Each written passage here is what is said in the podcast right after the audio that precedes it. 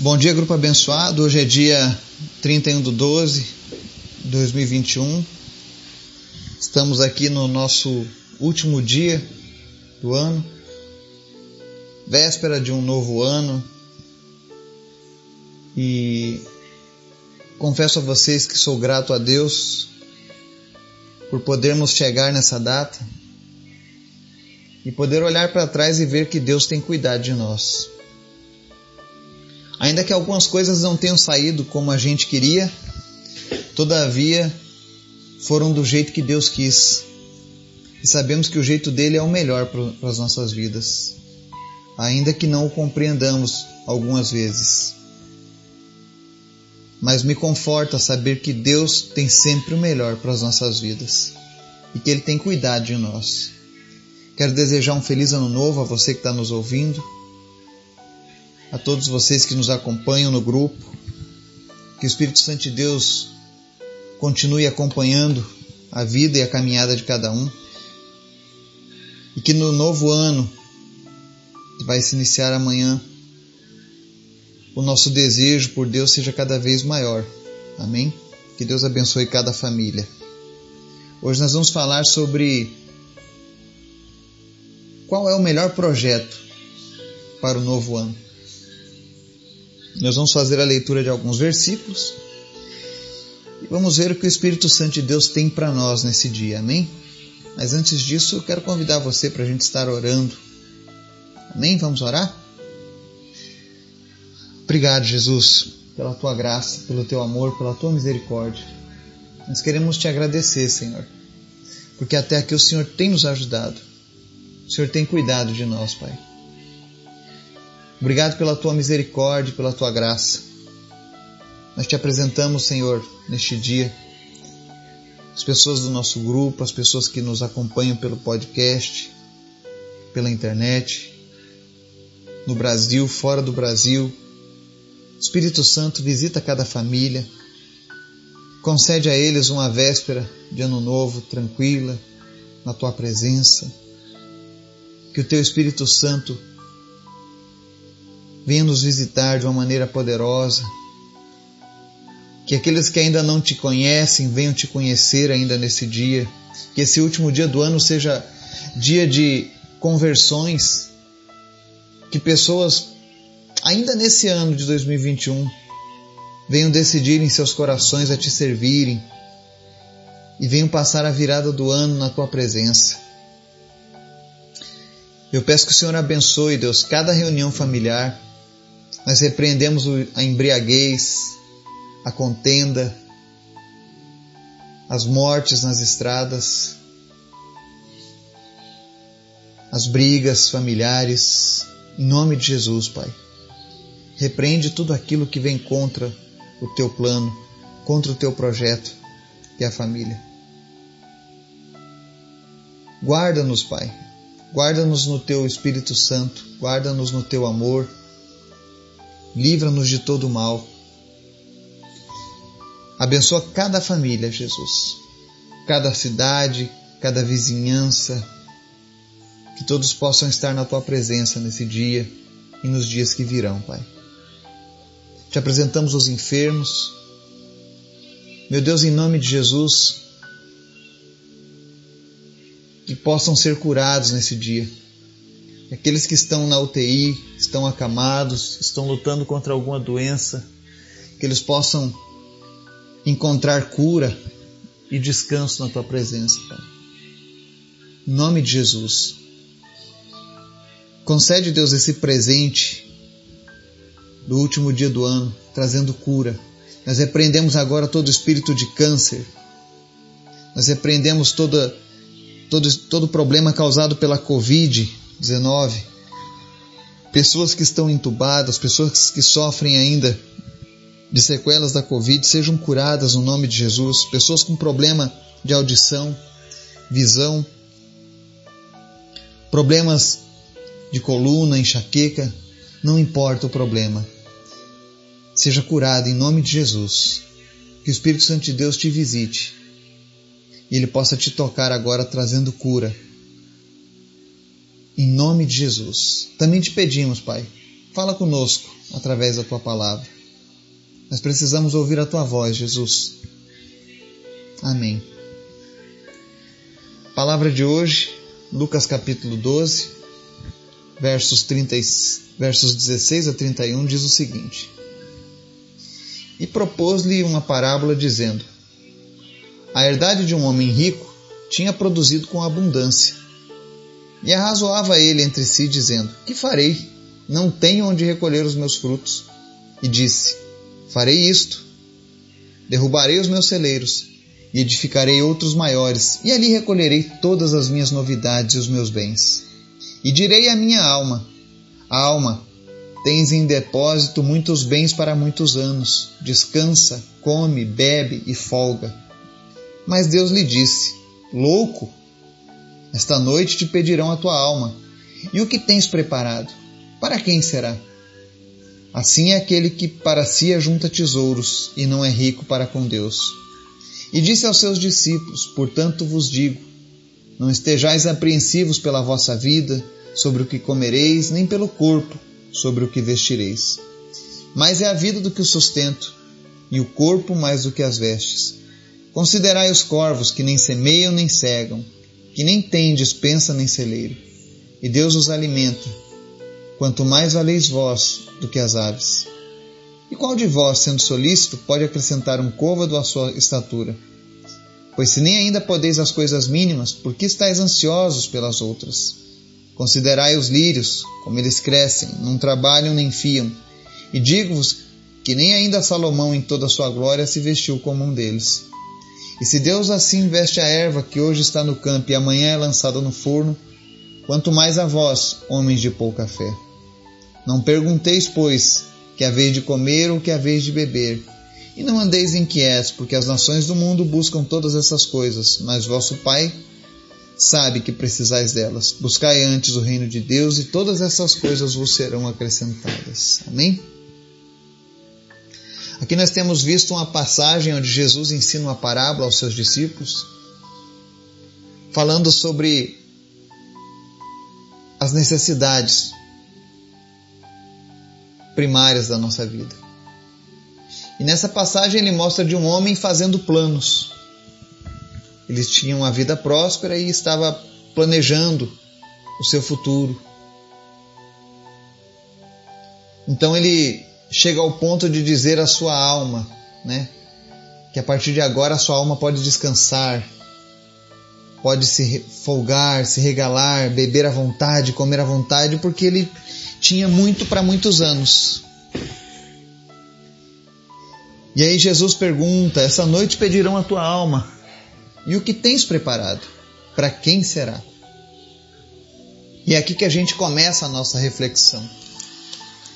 Todos os anos, na véspera do ano novo, as pessoas fazem as suas famosas resoluções do que foi feito, reflexões, e então partem para os seus votos. Eu sei que muitos possuem aquelas simpatias, olha, eu vou pular sete ondas para ter um ano próspero, ah, eu vou usar branco, ah, eu vou fazer isso, ah, eu vou fazer aquilo, ah, eu vou colocar uma moeda na carteira, ah, eu vou passar o ano com uma, uma nota de, de 100 reais na carteira, que é para poder ter prosperidade, ah, eu vou fazer isso, eu vou fazer aquilo. E as pessoas têm muitas simpatias, muito misticismo, e fazem isso na expectativa de que o próximo ano seja diferente. Mas na verdade, o que vai ser diferente no, próximo ano vão ser as nossas atitudes. Não adianta nada você se vestir de branco e pedir paz se a tua conduta não é pacífica. Se você não tem aquele que é o Senhor da paz, isso não vai mudar nada. Vai ser apenas uma crendice popular. Eu sei que no ano de 2020, por exemplo, muitas pessoas planejaram muitas coisas. Fizeram votos, ah, eu vou fazer isso, eu vou fazer aquilo. E não é errado fazer esses votos, mas a, questão é: quantos levaram em consideração que nós não temos o controle do amanhã? Que o amanhã pertence a Deus. E que nós precisamos alinhar o nosso desejo, a nossa vontade com a vontade de Deus. Isso é uma reflexão interessante. Porque tem pessoas que passam, entra ano e sai ano e as suas vidas continuam a mesma. E todos os anos ela faz aquela lista de resoluções. E depois ela se pergunta por que não funcionou, por que não deu certo, por que este ano estou terminando da mesma maneira que no outro ano. E a questão é: coloque Deus nos seus planos. Provérbios 16, 9 diz assim: Em seu coração o homem planeja o seu caminho, mas o Senhor determina os seus passos. Coloque Deus nos seus planos. Coloque o Senhor Jesus na sua vida. Eu sei que muitos estão apreensivos, com medo da economia, com medo da pandemia, rumores de guerra, é, mudanças de governo e tantas outras coisas. Preocupados com o desemprego, preocupados com a fome, preocupados com a saúde. Mas Jesus disse o seguinte: mais é a vida do que o sustento e o corpo mais do que as vestes. Ele diz: Não estejam apreensivos pela vossa vida. Essa palavra de Jesus é para mim e para você. O ano vai terminar hoje, 2021, e vai começar um novo ciclo. Mas a palavra que Deus tem para as nossas vidas é: não estejais apreensivos pela vossa vida. Não fique com medo do amanhã.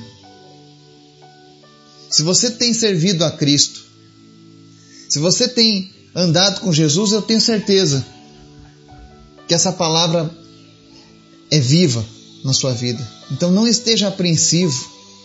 Deus faz um comparativo aqui dos animais e das ervas do campo com o homem. E aí ele fala aqui: e se Deus assim veste a erva que hoje está no campo, e amanhã é lançada no forno, quanto mais a vós, homens de pouca fé. Depois ele fala dos corvos que não plantam, não semeiam, não cegam, não tem dispensa nem celeiro, e Deus mantém o alimento desses, dessas aves. E aqui a palavra diz que nós valemos mais do que elas.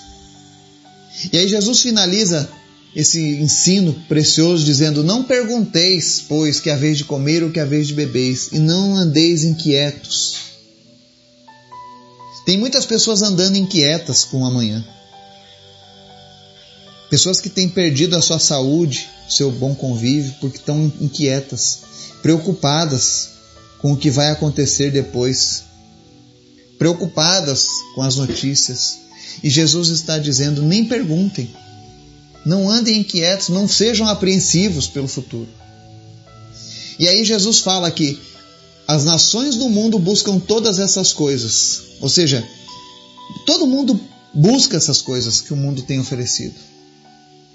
Mas ele diz: O vosso Pai sabe que precisais delas. Deus conhece a minha e a sua necessidade. Deus sabe o que, que de fato nós precisamos, Deus sabe o que, que é importante para nós.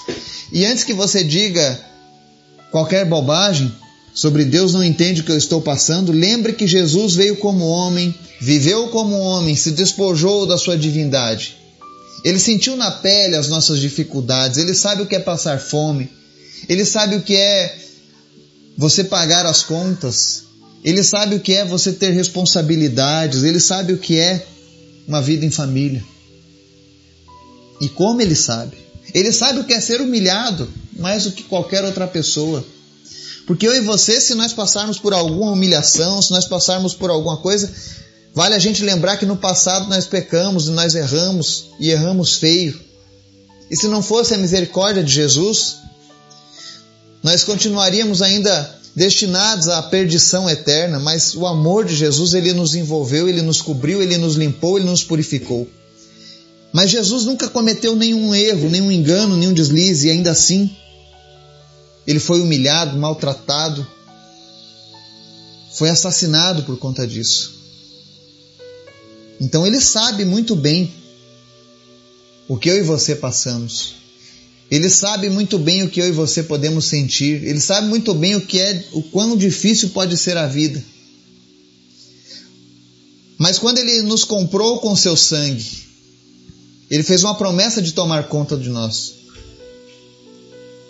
E aí as pessoas dizem: Bom, eu já entreguei a minha vida para Jesus, eu, eu, eu já vivo com Jesus, mas eu não tenho experimentado esse descanso, esse cuidado. E aí ele encerra no verso 31: Buscai antes o reino de Deus, e todas estas coisas vos serão acrescentadas. O problema de muitos de nós é que quando chega nessa parte de buscar antes ou buscar primeiro o reino de Deus, aí nós falhamos. E aí a gente quer ter resultados.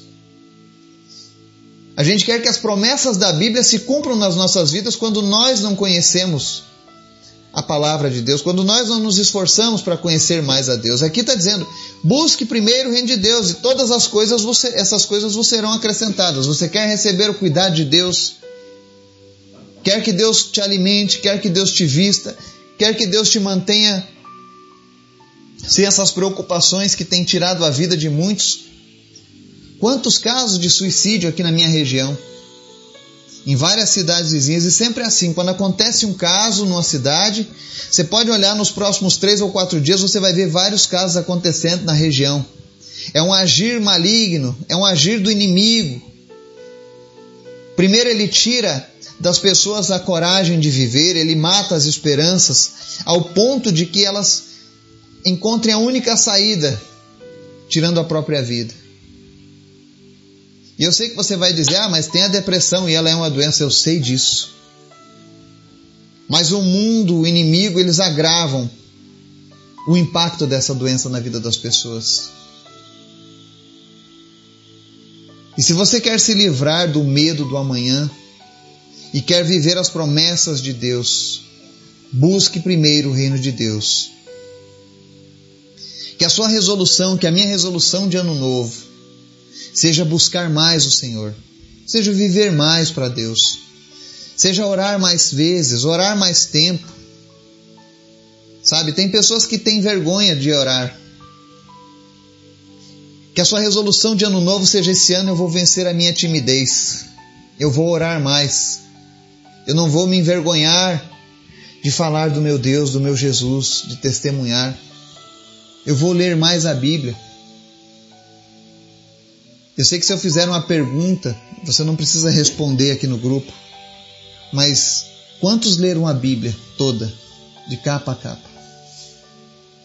Quantas vezes você fez essa resolução de ler a Bíblia toda e concluiu ela no final do ano? Isso é algo da gente pensar. Como que eu vou conhecer a vontade de Deus se eu não leio a Bíblia? É por isso que há tantas pessoas que são enganadas. É por isso que há tantas seitas, tantas falsas religiões, tantos ensinamentos errados que às vezes perduram por gerações. As pessoas não leem a Bíblia porque possuem preguiça, porque possuem uma série de desculpas. E depois, quando as coisas não dão certo, a culpa é de Deus. E não é assim que funciona. Que nesse último dia do ano a gente possa refletir sobre essas coisas que a gente leve Deus em consideração nos nossos próximos votos. E que a gente saiba que se a gente não negar a si mesmo, se a gente não buscar o reino de Deus acima de tudo, de nada vai adiantar. Votos de prosperidade, felicidade, alegria, se a gente não esmurrar a nossa carne. E aí eu quero deixar aqui um versículo e esse versículo aqui, inclusive, é o preferido da minha esposa. Eu acho que se a Vanessa fosse pregar, ela sempre pregaria em cima desse versículo. Porque é, realmente é um versículo poderoso do Senhor. Está lá no livro de Jeremias, verso, capítulo 29, verso 11, diz assim: Porque sou eu que conheço os planos que tenho para vocês, diz o Senhor planos de fazê-los prosperar e não de causar dano, plano de dar a vocês esperança e um futuro. Deus tem os melhores planos para mim e para você. Aquele homem da parábola fez planos para sua alma, mas ele não sabia que seria colhido, que a sua alma findaria no, no, no dia seguinte. E aí Deus questiona: e aí, o que é que você fez? Os seus atos foram para quem? A sua alma vai para quem quando você partir? Que o próximo ano que se inicia, nós possamos colocar Deus cada vez mais próximo, que nós possamos ser mais obedientes, que nós tenhamos mais intimidade com Ele. Porque se eu e você fizermos isso com toda certeza, nós viveremos esse plano que Deus tem para as nossas vidas. Esses planos de fazermos nos prosperar, de não nos causar dano. Deus é bom. Deus quer dar para nós esperança e um futuro. E não dano, e não mal, e não tristeza. Mas para isso é necessário que a gente ande com Ele. Que a nossa resolução maior seja essa: andar cada vez mais próximos de Jesus. Que Deus nos abençoe, nos dê um dia em Sua presença, que essa véspera seja abençoada na casa de cada um. Que nós possamos iniciar o ano com Jesus, orando. Que Deus nos abençoe em nome de Jesus. Amém.